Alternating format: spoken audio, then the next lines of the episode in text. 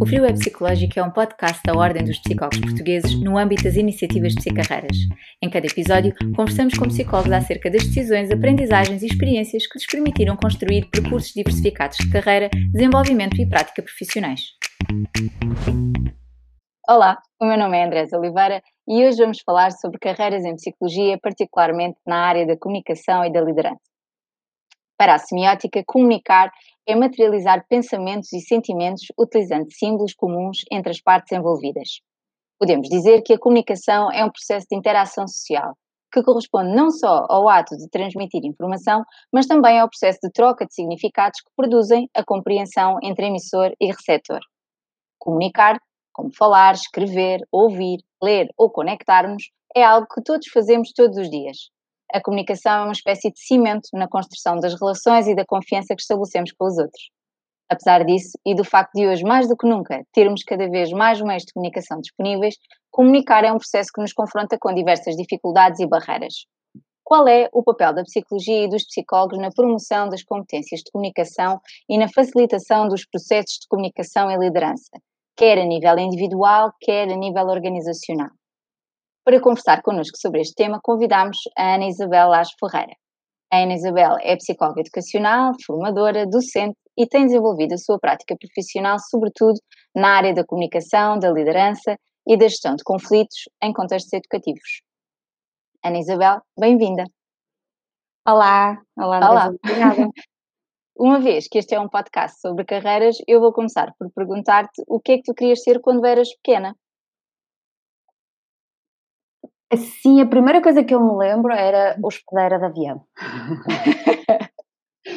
e tiveste mais coisas entretanto? Ou foi essa e depois passaste direto para a psicologia? Acho que devo ter passado por uma por professora uh, e depois, e depois lembro-me que quis ser psicóloga, eu tinha talvez 15, 16 anos quando eu decidi querer ir para a psicologia, portanto não me lembro assim de nada mais relevante no intervalo disso, não. E, e porquê é que surge a psicologia nessa altura, quando ainda eras adolescente?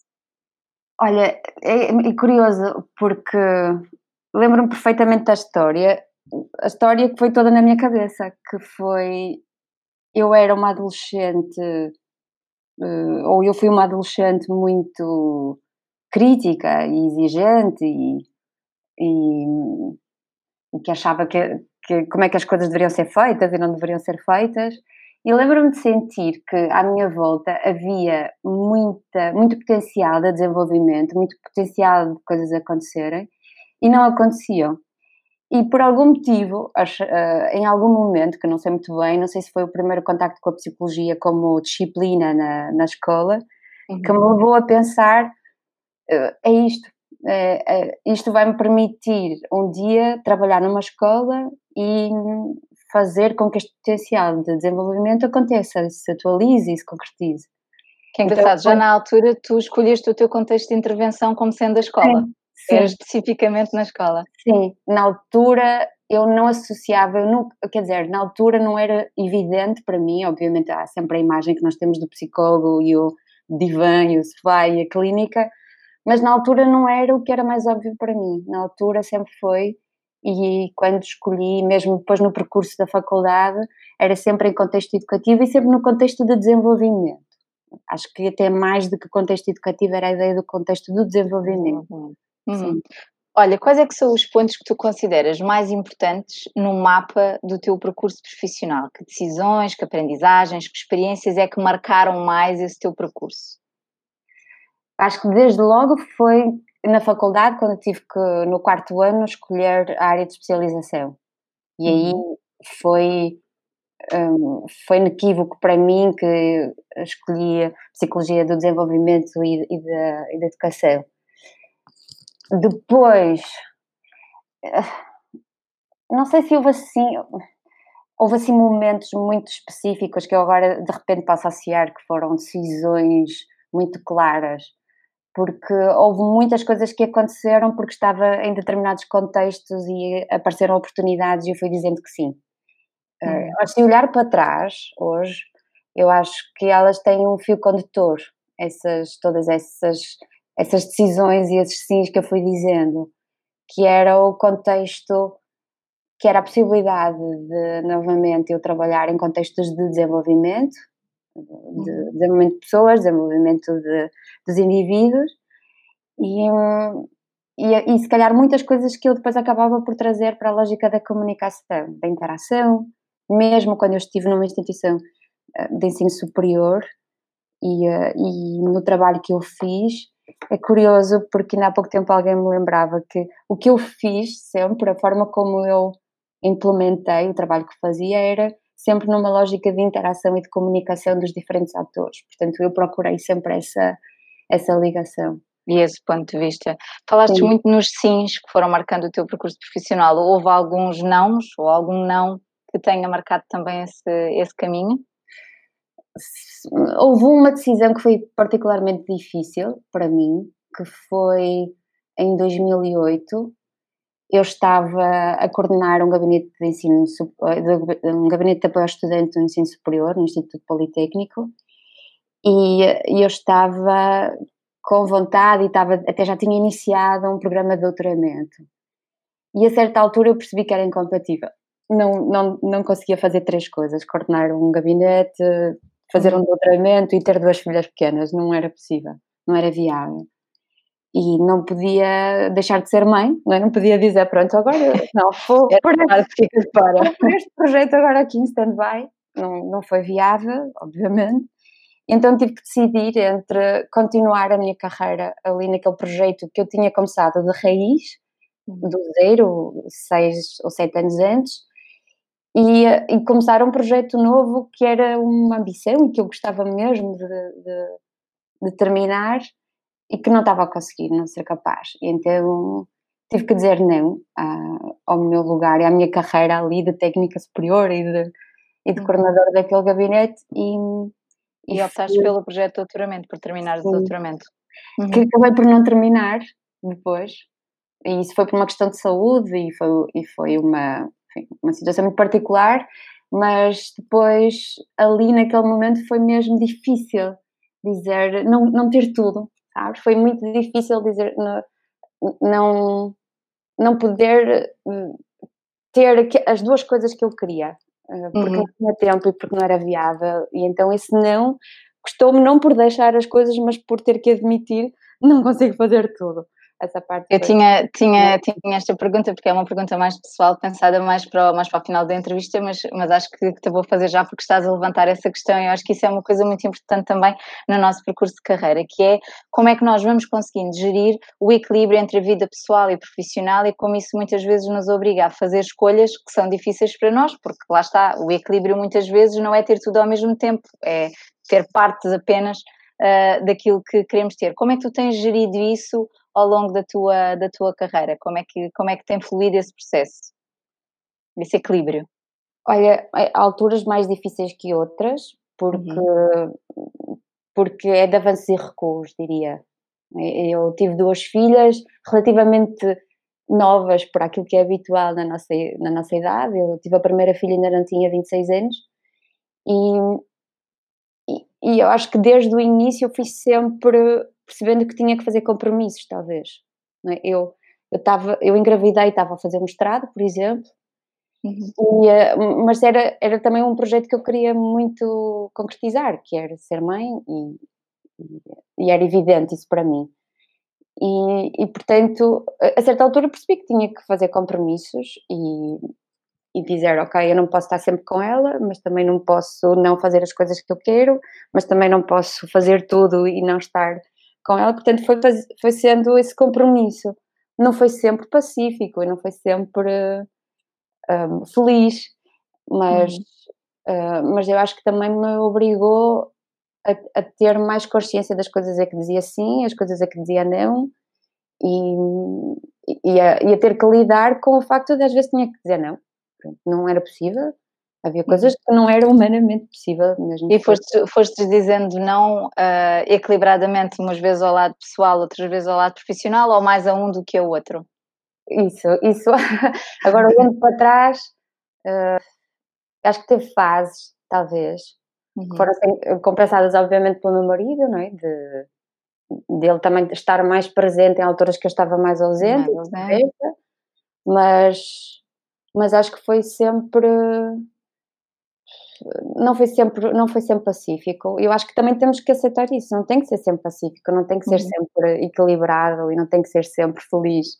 Claro. Às vezes há momentos que são eh, encontrar e não sei se é encontrar esse equilíbrio, porque acho que é mais essa fluidez de ok, às vezes de uma forma, às vezes de outra porque acho Sim. que... É Nem sempre os pratos da balança podem estar não. paralelos, não é? Às vezes um está mais alto, não. outro está menos não. alto e isto vai variando. Não, e eu acho que essa energia também nos traz uh, dinâmica, não é? Nos traz...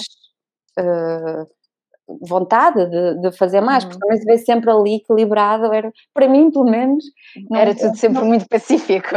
Sim, não, não sou, esse, não sou, não, não se coaduna comigo, eu é mais, eu procuro mais desequilíbrio do que se calhar o equilíbrio. O desequilíbrio gera, gera muita energia também, claro. Sim, acho que Olha, sim. Ana Isabel, vamos, vou, vou tentar entrar um pouco mais uh, naquele que é o tema do podcast. Vou começar por te fazer uma pergunta muito geral uh, mas que, que, no fundo também pode permitir responder muito a esta ideia da comunicação. E eu gostava de perceber como é que tu vês o papel da psicologia e dos psicólogos na promoção das competências de comunicação e na facilitação dos processos de comunicação uh, a nível individual, a nível organizacional, a nível social. E no fundo também se calhar adiciones a esta pergunta e tu se calhar podes dar uma resposta mais completa. Uh, como é que tu encaras a comunicação como uma ferramenta de liderança e como uma ferramenta para a mudança de, de comportamentos? Olha, se calhar começar do princípio que é, eu, eu acho que na altura não tinha consciência, obviamente, mas se eu olhar para trás e me imaginar ou, ou me tentar ver como, como eu era, como pequenina e até adolescente, eu lembro-me de sentir muitas vezes frustração. Uh, eu chamo-lhe agora isso, mas não sei se na altura tinha essa consciência de sentir que queria uh, dizer coisas e entender coisas, ou queria encontrar entendimento e de não conseguir. E de, à minha volta, não só com os adultos, mas com os pares também.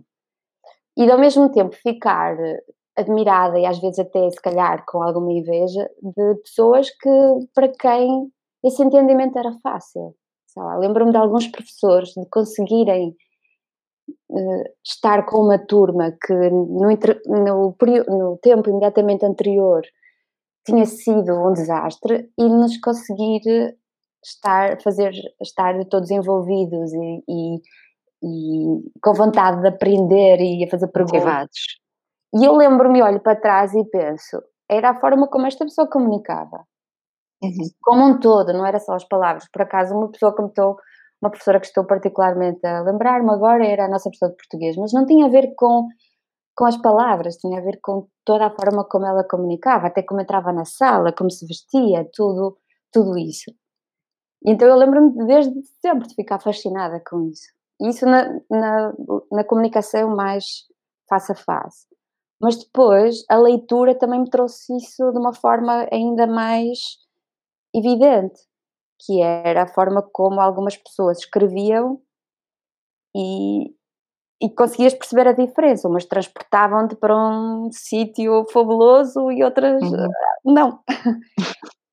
e, hum, e então acho que eu secretamente e sem perceber muito bem, ou assim de uma forma muito quase, como dizer, subrepticiamente, essa, essa questão da comunicação foi, foi ficando aqui sempre, que é eh, como é que eu posso ser mais, seja o que for, comunicando melhor, usando melhor esta ferramenta que é a linguagem, verbal ou não uhum. verbal, mas esta interação.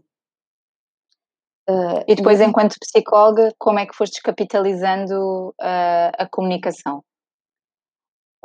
Muito... É o foco do teu trabalho, o foco do é. teu trabalho é esse. É. E aí a ideia que eu, o que eu fui percebendo mais é que mais do que tu saberes dizer coisas, é muito uhum. também saberes ouvir coisas. Então, como é que tu te disponibilizas para, num determinado momento, encontrar, como estavas a dizer há bocado, esse espaço comum. E, e esse espaço comum não pode ser criado só porque tu dizes coisas bem ou, ou de forma perfeita. Tem que ser também na medida em que tu te disponibilizas para perceber bem aquilo que vem do outro lado. Para comunicar bem é preciso ouvir bem. Absolutamente. É, sempre que eu trabalho comunicação, seja em que contexto for, seja em contexto corporativo ou educativo, com professores, às vezes até com, com jovens, começo sempre por essa dimensão. Não vale a pena estar a, a, a treinar a comunicação como emissor se nós não somos primeiro receptores, não é? Às vezes faço mesmo essa dimensão que é a comunicação é o emissor, o receptor e a mensagem. E nós negligenciamos muito o nosso papel como receptores, como indivíduo que recebe também aquilo, uh, o outro, o mundo do outro, o espaço do outro. Uhum. Estamos muito, mesmo quando estamos a ouvir, estamos a ouvir no nosso no nosso quadro, estamos imediatamente a fazer perguntas e a interromper e a dizer. Então, este espaço só de, de escuta é, é menos valorizado, acho eu, menos, menos, hum, menos trabalhado. Uhum. Mesmo com miúdos, é muito engraçado, que mesmo com miúdos que são mais observadores ou mais ouvintes, a escola, uh, eles passam despercebidos. Porque, porque são capazes, por exemplo, de estar numa sala de aula e se calhar a perceber tudo o que está a acontecer, não só da matéria, mas mesmo das interações, e, não, e o, aquilo que eles recebem, aquilo que eles conseguem depois perceber, não é muito valorizado, até academicamente. São mais valorizados os miúdos mais expressivos. Hum, eu tenho uma dúvida e, e sei responder do que aqueles que estão mais, mais ouvintes. Uhum.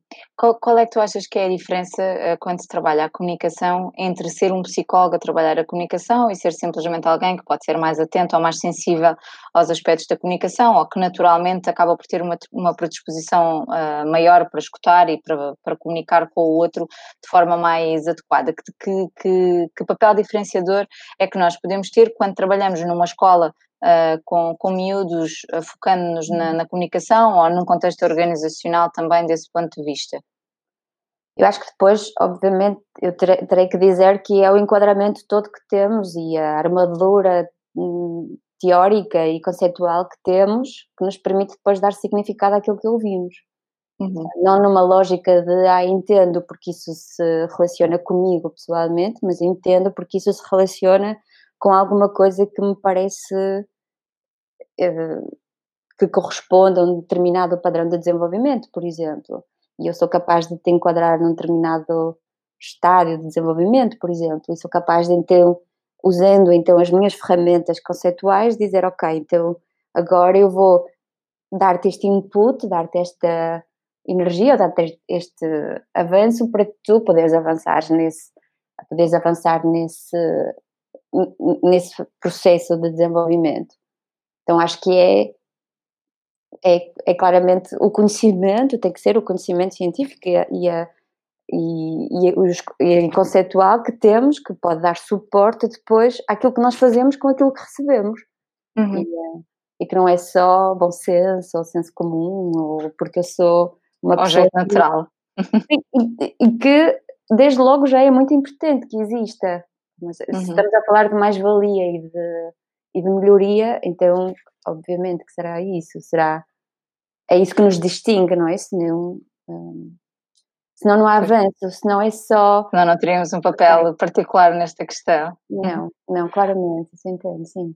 Olha, tu tens trabalhado as competências de comunicação, sobretudo em contextos educativos, quer uhum. nas escolas, quer no ensino superior. Um, Fala-nos um pouco sobre o trabalho que tens desenvolvido, não é? Que papel é que os psicólogos podem desempenhar aqui e sobre a importância que tu atribuis à comunicação nestes contextos um, em específico, no, nos contextos educativos. Olha, é, é curioso porque eu quando decidi ser psicóloga disse que ia trabalhar numa escola e nunca trabalhei numa escola. Em, 20, em 23 anos quase de carreira nunca trabalhei em uma escola. E, eh, mas recentemente... Mas escreves pelo menos para a escola, não é? Tu tens um livro sobre, sobre gestão de conflitos. Sim, porque há cerca de 10, 11 anos, 12 quase, comecei a, a, trabalhar essas dimensões da comunicação com professores, na formação de professores. Uhum. E foi uma. Eu acho que foi assim uma grande avenida que se abriu, pensei mesmo isto, na, na, altura, era mesmo uma coisa que me entusiasmava, era tão engraçado. Eu lembro-me de de dar formação a professores, era, normalmente era ao final da tarde, e, um, e chegava a casa e, e lembro-me a Maria dizer: Parece que tiveste férias, porque eu vinha mesmo com energia, sabes? Aquelas coisas que nós fazemos e que ficamos tão entusiasmados e que nos dão mais energia do que aquela que colocamos. E então o trabalho que eu tenho vindo a fazer tem sido esse. É muito pequenino, eu sei, mas a maneira como eu procuro sempre colocar é, e o meu objetivo é, em cada grupo de professores que trabalho é, é sempre eles considerarem que a forma como comunicam, primeiro, pode mudar uhum. e, e, pode melhorar, e, e, segundo, se mudarem algumas coisas, mesmo que pequeninas, pode ter um impacto significativo na forma como fazem a gestão de sala de aula, e isso pode ter um impacto significativo na forma, até como para o, até para o bem-estar deles, para a maneira como eles se sentem, mais empoderados, e depois, obviamente, um impacto também muito importante na, na, na aprendizagem, no desempenho, no, no, clima positivo de sala de aula. Então, o trabalho que nós fazemos em sala é mesmo experimentar algumas ferramentas de comunicação que permitam eles sentirem mesmo uh, o, o impacto dessas mudanças.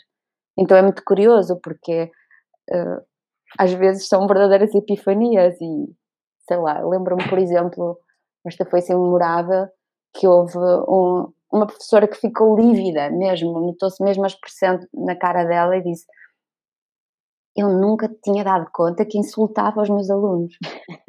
ela, então, esses. O, o, o, meu trabalho tem sido esse, tem sido gotinhas no oceano, obviamente. Mas tu, na tua opinião, nós devíamos ensinar comunicação nas escolas, tal como ensinamos matemática? Totalmente. Ter uma disciplina de comunicação. Sim, sim. Existem essas disciplinas no ensino superior. É, é curioso porque quando eu trabalho e dou formação em ambiente corporativo, muitas vezes essa é a dimensão que é mais valorizada pelos gestores e pelas, pela, pela, administração das empresas, que é, nós temos uhum. profissionais fantásticos, mas comunicam pessimamente, não se entendem, não, não, não fazem uma reunião, há sempre conflitos, os e-mails, têm 10 e-mails sobre o mesmo assunto porque o assunto é às vezes atacarem-se uns aos outros em vez de resolverem o assunto. Então, sim, claro que sim. E é uhum. possível fazê-lo. E no processo de comunicação achas que há coisas que não se ensinam? Hum, não estou a ver. Tudo, tudo, é, tudo pode ser aprendido. Sim, é uma competência, sendo uma competência pode ser ensinada, pode ser aprendida. Sim. Com, com que agentes educativos é que tem sido mais difícil comunicar? Ou, e quais é que comunicam melhor? Agentes educativos? Sim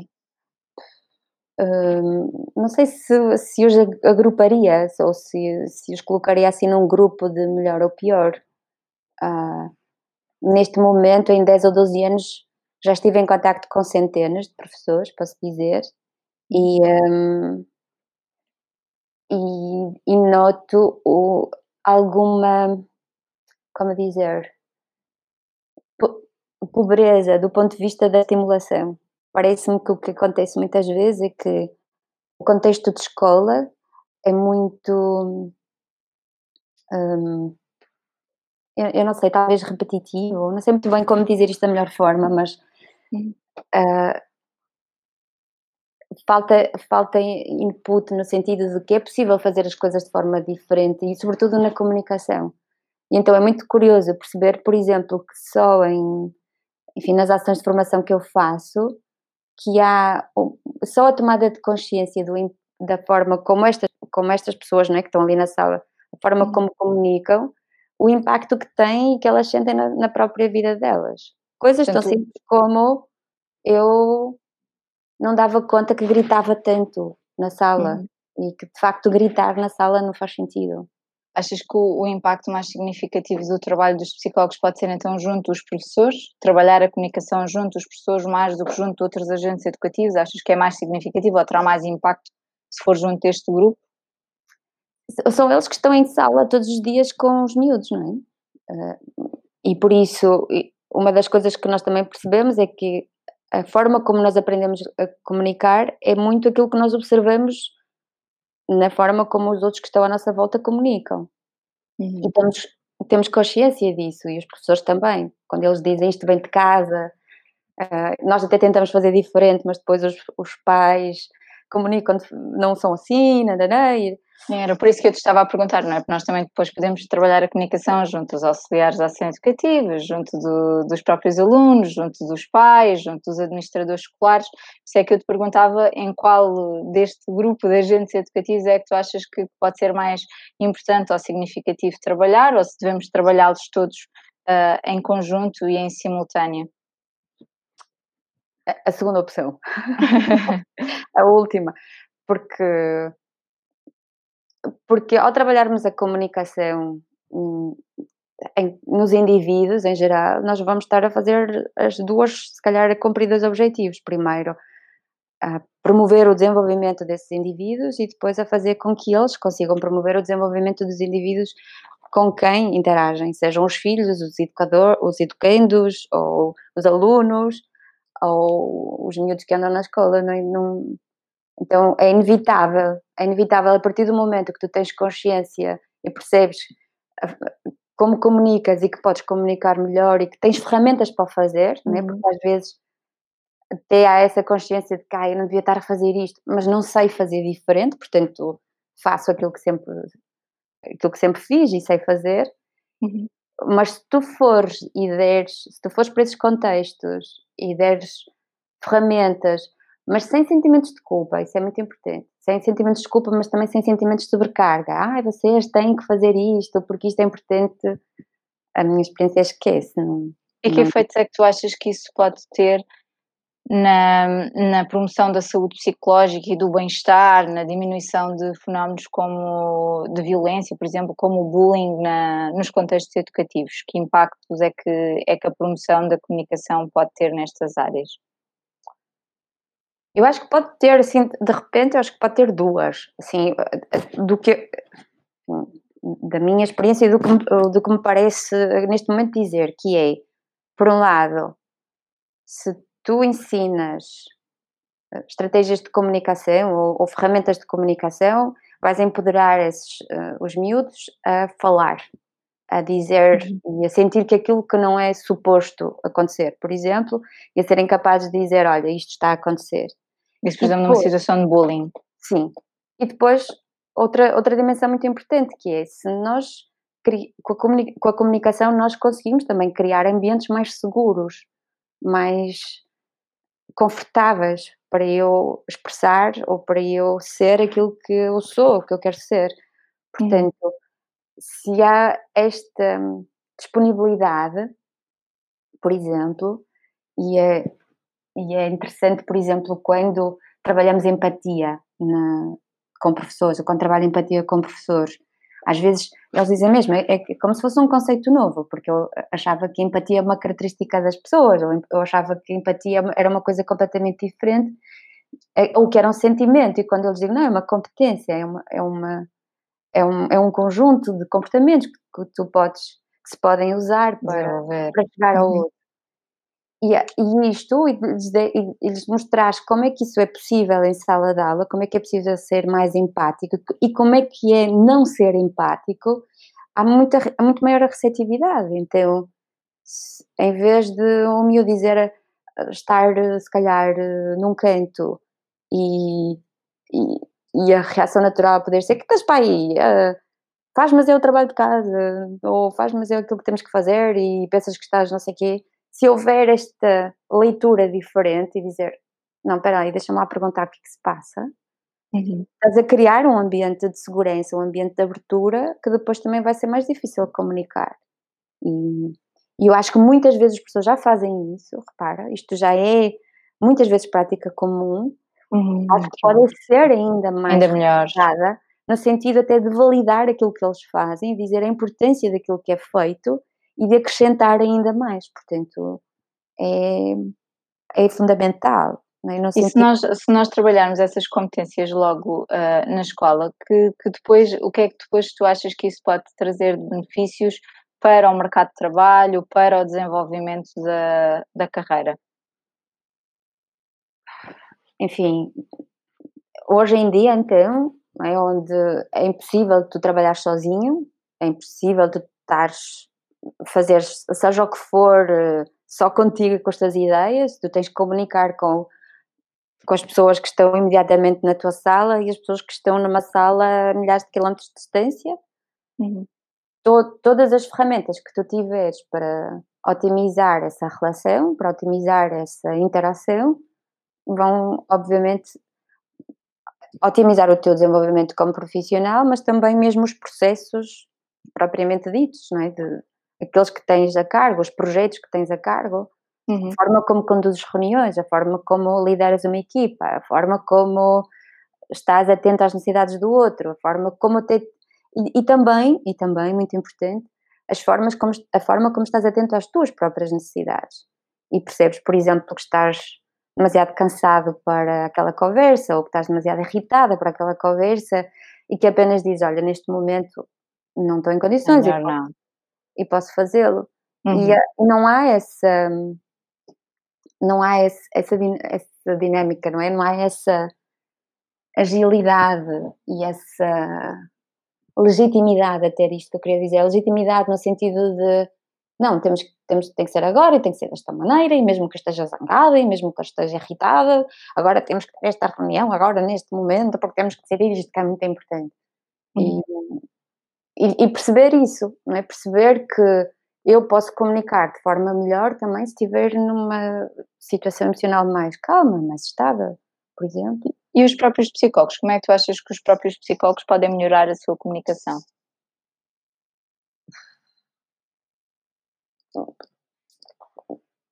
Isso uns com os outros, ouvindo uhum. coisas, um, fazendo formação, enfim, e, e, acho que principalmente querendo também, querendo fazer e, e, e percebendo que. Um, Ou seja, ter esse foco, ter esse objetivo. Isto é uma competência importante para mim, eu tenho que a trabalhar. Sim, Sim, não só porque isto é uma, é, é uma competência que eu estou a desenvolver nos outros, mas é uma, é uma competência que eu também tenho que desenvolver em mim. Então, também desafiarem-se a eles próprios, não é?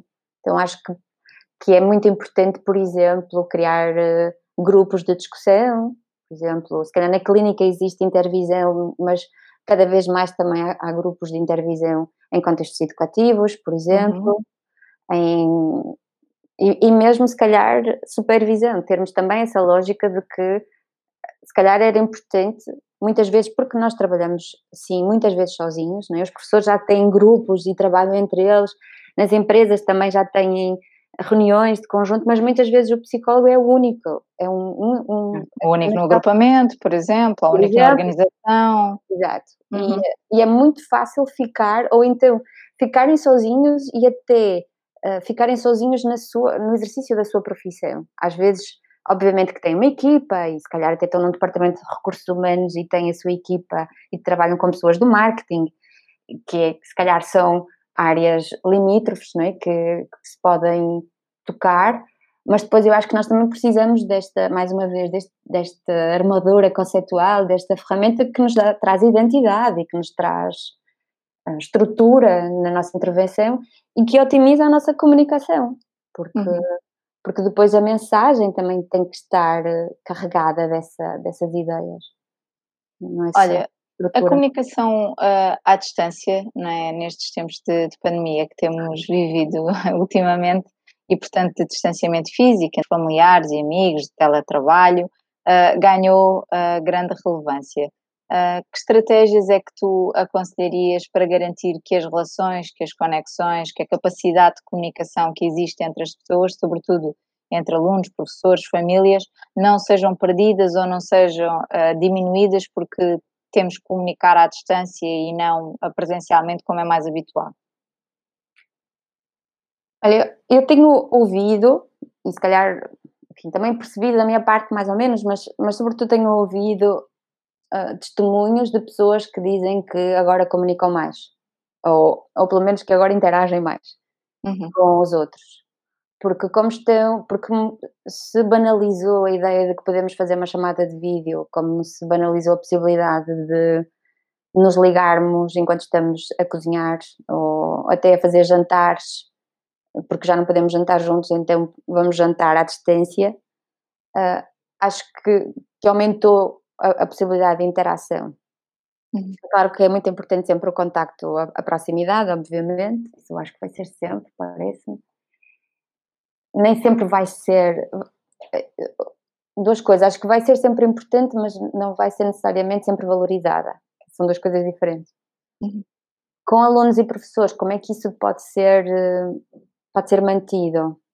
Foi muito difícil. É, eu dei formação a professores nesta altura de, de isolamento e, e, o que eles me iam dizendo sempre era: é muito difícil, eu sinto que eles estão a afastar, eu sinto que eles não estão presentes, uh, não ligam a câmara, eu não os vejo, uhum. eu não percebo se eles estão lá. Então acho que foi, foi um salto muito rápido e muito abrupto na comunicação entre alunos e, e professores. Acho que não, nem, ninguém foi devidamente preparado, nem se, se calhar nem seria possível, não é?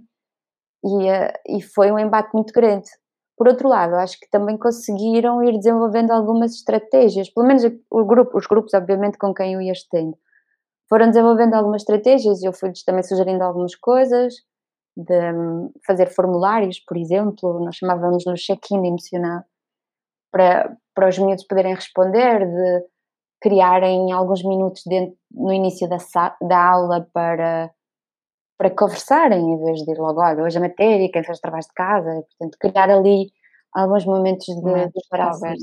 Uhum. E, esse, e, e, esse vai ser o desafio de,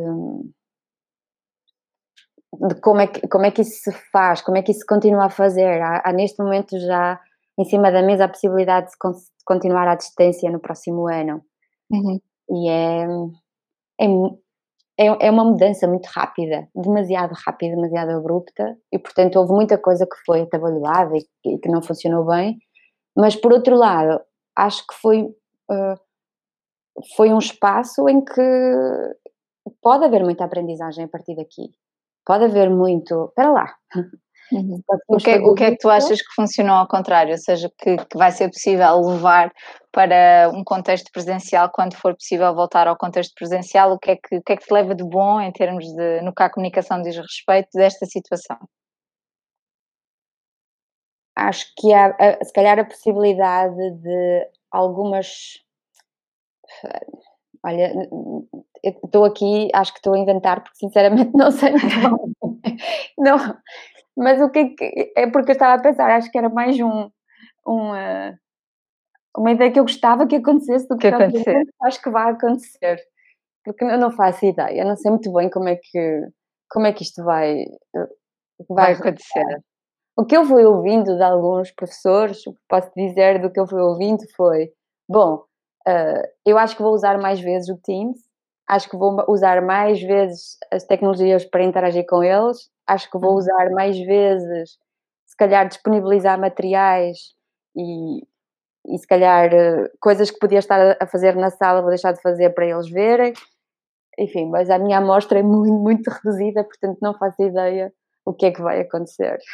E como é que tu vês o, o futuro da, da, comunicação? Como é que vês o, um, o, nosso papel no futuro da comunicação, nomeadamente pegando uh, nesse aspecto que estavas agora a referir, da, da, comunicação através das tecnologias, não é? Que é algo que já é prevalente uh, na sociedade em que nós vivemos, que, que, que, será, ou que a tendência já seria ser cada vez mais e que esta pandemia uh, nos obrigou uh, também uh, a incorporar quase que necessariamente no nosso dia a dia, não é? Que papel é que nós podemos ter uh, neste, neste futuro da comunicação através das tecnologias e no futuro da comunicação no geral? O que é que tu achas que vai acontecer?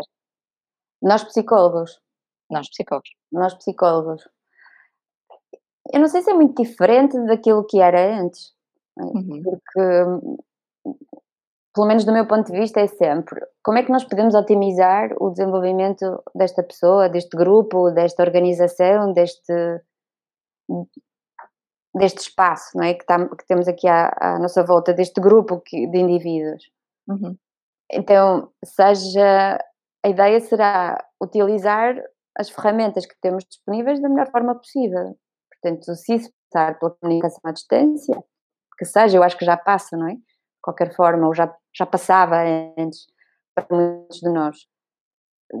Portanto, acho que como qualquer outra uh, ferramenta de comunicação, acho que vai ser, se ela for usada com esse propósito, pode ser sempre pode ser sempre produtivo. Uhum. Olha, eu vou-te fazer aqui duas ou três perguntas mais, uh, mais pessoais e gostava de começar por te perguntar uh, quais é que foram as, as três principais aprendizagens que tu fizeste ao longo do teu trabalho na área da comunicação, especificamente com docentes. O que é que foi mais importante para ti? Deixa-me ver, duas ou três. Uma foi que é, primeiro que é possível fazer, porque eu lembro-me da primeira vez que comecei a trabalhar o primeiro grupo, eu ia super receosa, porque ainda hoje muita gente me diz quando, eu quando diz que eu adoro trabalhar com professores, ainda esta semana tinha uma colega a dizer sério? Tens a certeza? Porque é, um, porque é um grupo muito exigente, é um grupo uhum. de, de profissionais que, que para eles a comunicação repare, é também uma ferramenta de trabalho. Okay? Apesar de achar, apesar de se calhar não terem muito consciência disso ou não, não usarem de forma muito intencional, mas é uma ferramenta de trabalho, portanto, e depois é um, é um grupo muito coeso, muito unido e, e, muito maltratado e muito batido e, portanto, muito resistente sentido a que alguém venha de fora dizer ah, agora vocês deveriam fazer isto e isto, agora têm que fazer. Portanto, que estão sempre a levar com alterações de medidas e de não sei o quê. Portanto, é claro que eh, criam armaduras, não é? Neste sentido, não, mais uma que vem dizer. E, portanto, portanto normalmente não são os professores que, que vêm até contigo, é alguém que te pede que intervenha junto dos, junto dos professores. Eu, eu trabalho com centros de formação, uhum de formação de agrupamentos de escolas, que são responsáveis por organizar um programa de formação por, para, os, para os docentes do seu agrupamento e, e, portanto, eu sou responsável por um curso de formação. Eu não trabalho em escolas diretamente. Muitas, diretamente. Vezes, muitas uhum. vezes eu tenho em sala professores de escolas muito diferentes. E isso até é curioso, porque depois às vezes dizemos, ah, isso é muito bonito, mas na minha escola não funciona porque a minha escola é muito difícil. Mas o que eu aprendi foi que é possível fazer e há, há, há necessidade, obviamente, isso já sabia, mas há receptividade também. Portanto, há, há vontade de fazer melhor. E, e é possível fazer melhor. Portanto, uhum. Essa foi uma coisa, foi uma, uma das aprendizagens e depois também que não é assim tão difícil. Não é assim tão uh, bicho de sete cabeças se nós, se nós, mais uma vez, formos para lá naquela lógica de eu, eu estou aqui para facilitar, eu estou aqui para que, que o trabalho todo seja mais fácil e, e usar uma linguagem uh, pragmática e lógica e, de, e muito, muito, muito prática também. Tem que ser muito prática. Não, uhum. não, não faz sentido dizermos o que é comunicação, faz mais sentido dizermos vamos, vamos experimentar, vamos dizer, vamos ver como é que funciona. E oh, aderem maravilhosamente, sim, é a minha experiência também. Envolvem-se, entusiasmam-se e depois têm muitos recursos e fazem não sei o quê, então é, é, é muito, é muito é rico. Bonito, muito bonito mesmo, sim. E, e, para ti, como é, que, como é que o teu trabalho na área da comunicação contribuiu para tu construires o teu próprio marketing pessoal e profissional, para tu construires e desenvolveres a tua carreira? Olha, isso é uma pergunta mesmo uh, estranha porque eu nunca, eu nunca pensei muito nisso, nunca foi assim uma coisa de. E eu acho que continuo a não pensar necessariamente. Eu tenho momentos em que porque me cruzo com algumas pessoas ou porque alguém me diz alguma coisa e diz, ah, mas tu podias e devias e fazias e não sei o quê. Então houve um momento que foi, enfim, simultaneamente dramático, mas ao mesmo tempo também simultaneamente hum, empoderador, direi eu, que foi, como te disse há bocado, eu tive uma doença grave Uhum. que me impediu, enfim, mais ou menos, mas que me obrigou ou que, ou, que- ou que me levou a que eu parasse de trabalhar quase dois anos. O que para mim foi terrível. Eu acho que mais do que a doença foi o facto de eu sentir que não tinha energia para, para trabalhar, que não tinha energia para fazer aquilo que eu mais gosto. E de- mesmo literalmente energia, não, é? não tinha energia mental, física. Não então tinhas foi- ânimo. Sim. E então aí, pouco a pouco, eu acho que fui, ah, também com a, ajuda de, com a ajuda de uma psicóloga, precisamente, fui re- ah, retomando a minha vida, fui ah, refazendo, acho eu, e acho que recomecei nessa altura. E então, nessa altura, tinha um amigo que, que tem uma empresa que faz sites e não sei o quê. Pedro, vamos. Pronto, olha, eu tenho pouco a fazer, vamos fazer um site para mim. E então fui construindo isso. E, mas, é, mas aquilo era sempre uma coisa muito desconfortável, porque ele queria pôr fotografias e queria pôr não sei quê, e eu ficava sempre muito desconfortável com essa com essa Abordagem. abordagem. De tal forma que, imagina, o site estava pronto, pai, há meses, e eu não, ainda não publiques, não ponhas ativo. Pronto, mas houve um momento que eu disse, olha, que se lixe, não é? Quer dizer, deixa-te lá de cenas e Vou comunicar-me. e vou, exato. Então, enfim, começou e começou de uma forma muito, muito devagarinho. O site está está ativo, tem algumas coisas que eu faço, algumas coisas que eu escrevo. Tem, eh, outro dia fui ver o primeiro post do blog que está lá incorporado, é já de 2015.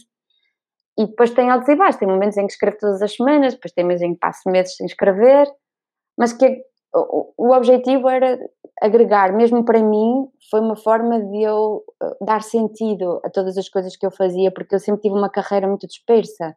Eu comecei na, tra- na intervenção comunitária, depois fui para o ensino superior, e depois dei formação, e depois, e depois fiz mestrado, e depois estive na investigação, e depois, enfim, tive, parecia tudo muito disperso, e isso também me ajudou a, a dar congruência, a dar Integrar e sentido dar sentido ao percurso. que eu fiz, sim. sim. Uhum. Portanto, Olha, que três competências é que tu destacarias como sendo fundamentais para os psicólogos que queiram exercer a sua prática profissional em contextos educativos? Não percebi a primeira parte, desculpa. Que três competências é que tu competências? destacarias, sim, como sendo fundamentais para psicólogos que queiram trabalhar ah, na área em que tu trabalhas? Olha, hum, se calhar estou a projetar-me, não é? Portanto, estou a dizer aquilo que eu acho que tenho, mas acho que tem que ser uma tem que ter uma linguagem muito simples e muito terra a terra.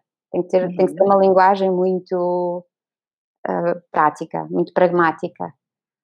E depois, ah, mas ao mesmo tempo, hum, com, com estrutura, com estrutura eh, conceitual. Ou seja, aquilo que eu estou a dizer, se depois me fizerem outra pergunta, eu sei responder.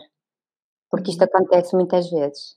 ah, quando nos questionam, olha, eu estive a fazer uma investigação e, e, e depois muita, eu acho que alguma paciência, talvez.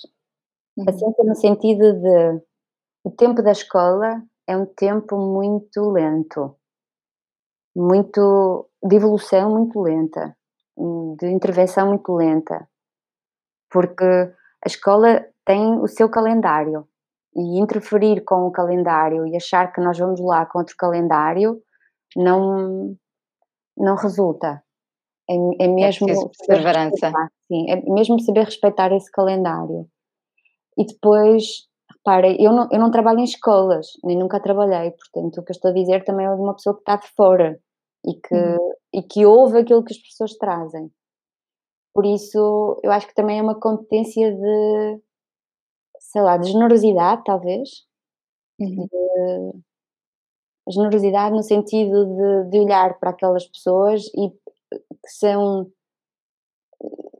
Eu, eu acho mesmo que eles trabalham tanto, tanto, e, e, e dedicam tantas horas do seu dia e da sua disponibilidade mental, e portanto também de olhar com generosidade para aquilo que eles não fazem bem, ou aquilo que nós achamos que não fazem bem, ou, ou porque a certa altura é, é mesmo por falta de input ou por falta de, de, lá, de, ter outro, outras referências. Não é? Eles uhum. estão expostos às mesmas formas de pensar, de dizer, de falar, de comunicar, e portanto, é essa generosidade para aceitar que, que não é fácil fazer diferente. Ok. Olha, antes de pedir algumas uh, sugestões ou recomendações, gostava que tu te posicionasses muito rapidamente uh, sobre alguns uh, temas que te vou dar, respondendo apenas quente ou frio. Ok? Eu vou-te ler três frases e tu respondes apenas quente ou frio. Ok? Quente concordo, frio nem por isso. Frio, exatamente, sim. todos os psicólogos são bons comunicadores. morno. As competências de comunicação estarão no top 3 das competências necessárias para as profissões do futuro. Quentíssimo, sim. Os bons líderes são bons comunicadores. Não necessariamente, portanto, acho que morro no frio. Ok. Então, antes de terminarmos mesmo a nossa conversa, Ana Isabela, eu gostava que tu pudesses deixar uma sugestão de livros, ou de filmes, ou de podcasts, de artigos que, que recomendas um, para, para quem nos está a ouvir? Olha, eu, tive, eu por acaso pensei nisso porque ainda por cima vi o, ouvi o primeiro episódio e então vejam lá qual livro é que eu recomendaria. E é um livro muito pequenino, que te vou mostrar, apesar de não, ir, não aparecer no podcast, mas é um livro muito pequenino que se chama Quando a Mãe Grita. E este, eu comprei este livro há uns 6 ou 7 anos atrás e lembro-me de ter sido assim um momento um, até engraçado, porque eu estava a comprar o livro, estava a ler e, e, a minha filha mais velha estava ao meu lado. E o livro é muito engraçado, é sobre uma mãe que grita e que deixa o pinguim, é, um, é uma mãe pinguim, um filho pinguim, e que deixa o filho despedaçado. Pronto, e depois é o processo todo de recuperação desse momento. E quando acabei de ler, eu olhei para a minha filha e ela disse: Pois.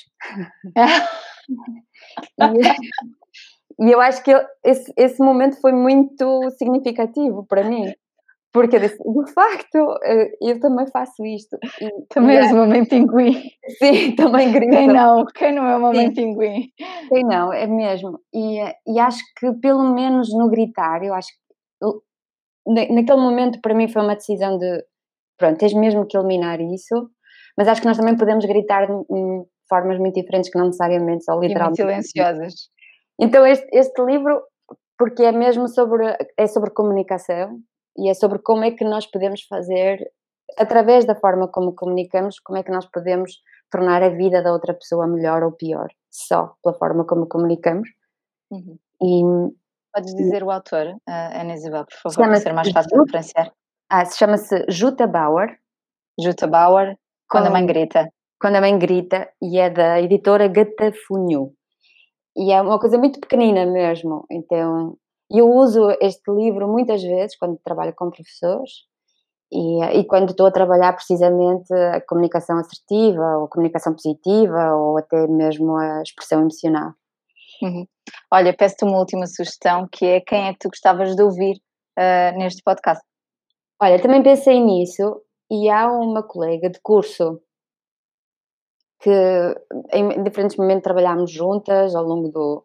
Mas, entretanto, ela uh, está num outro contexto. O nome dela é Ana Paula Souza uhum. e ela teria aquilo que, à distância, é uma carreira mais tradicional na psicologia, porque ela trabalha num centro de saúde, ou agora, enfim, não, não é assim que se diz, é uma unidade de saúde, saúde familiar. familiar e, é, e é coordenadora da unidade de psicologia lá.